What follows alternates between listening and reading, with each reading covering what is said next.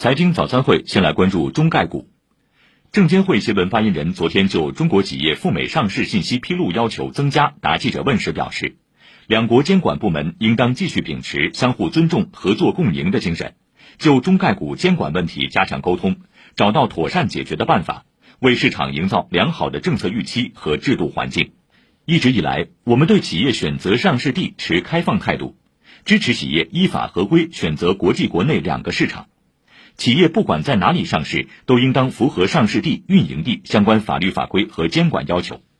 当前，中国主管部门对有关行业进行规范管理，目的是统筹发展和安全，促进市场主体持续健康发展。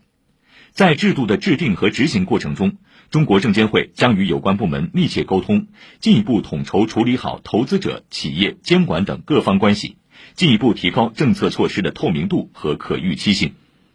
尽管今年春节后股市走势震荡，但是公募基金规模保持持续扩张态势。中国基金业协会本周公布的数据显示，今年二季度非货币公募基金月均规模达到八点二六万亿元，较一季度大幅增加四千七百亿元，再次刷新历史记录，并且首次出现非货币公募基金管理规模超过一万亿元的基金公司。请听报道。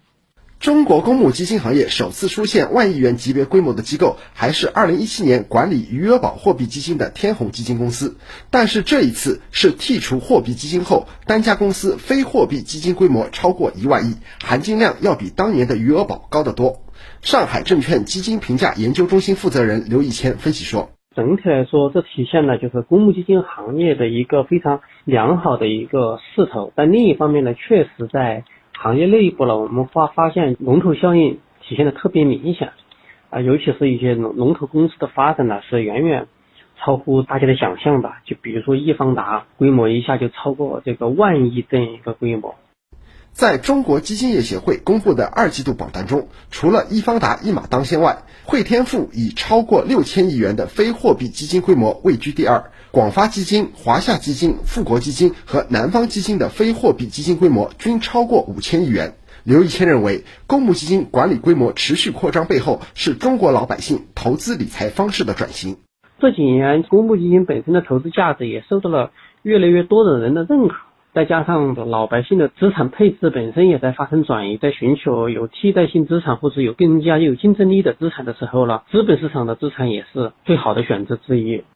最近，公募基金密集分红，也让持有人得到实实在在的回报。据直信投资研究院资深研究员张炳文统计，整个七月有七十三家基金公司对旗下管理的公募基金分红，超过公募机构的四成，总分红超过一百八十亿元，相当可观。粗略统计，整个公募基金行业七月对投资者分红的总金额为一百八十四点三亿元。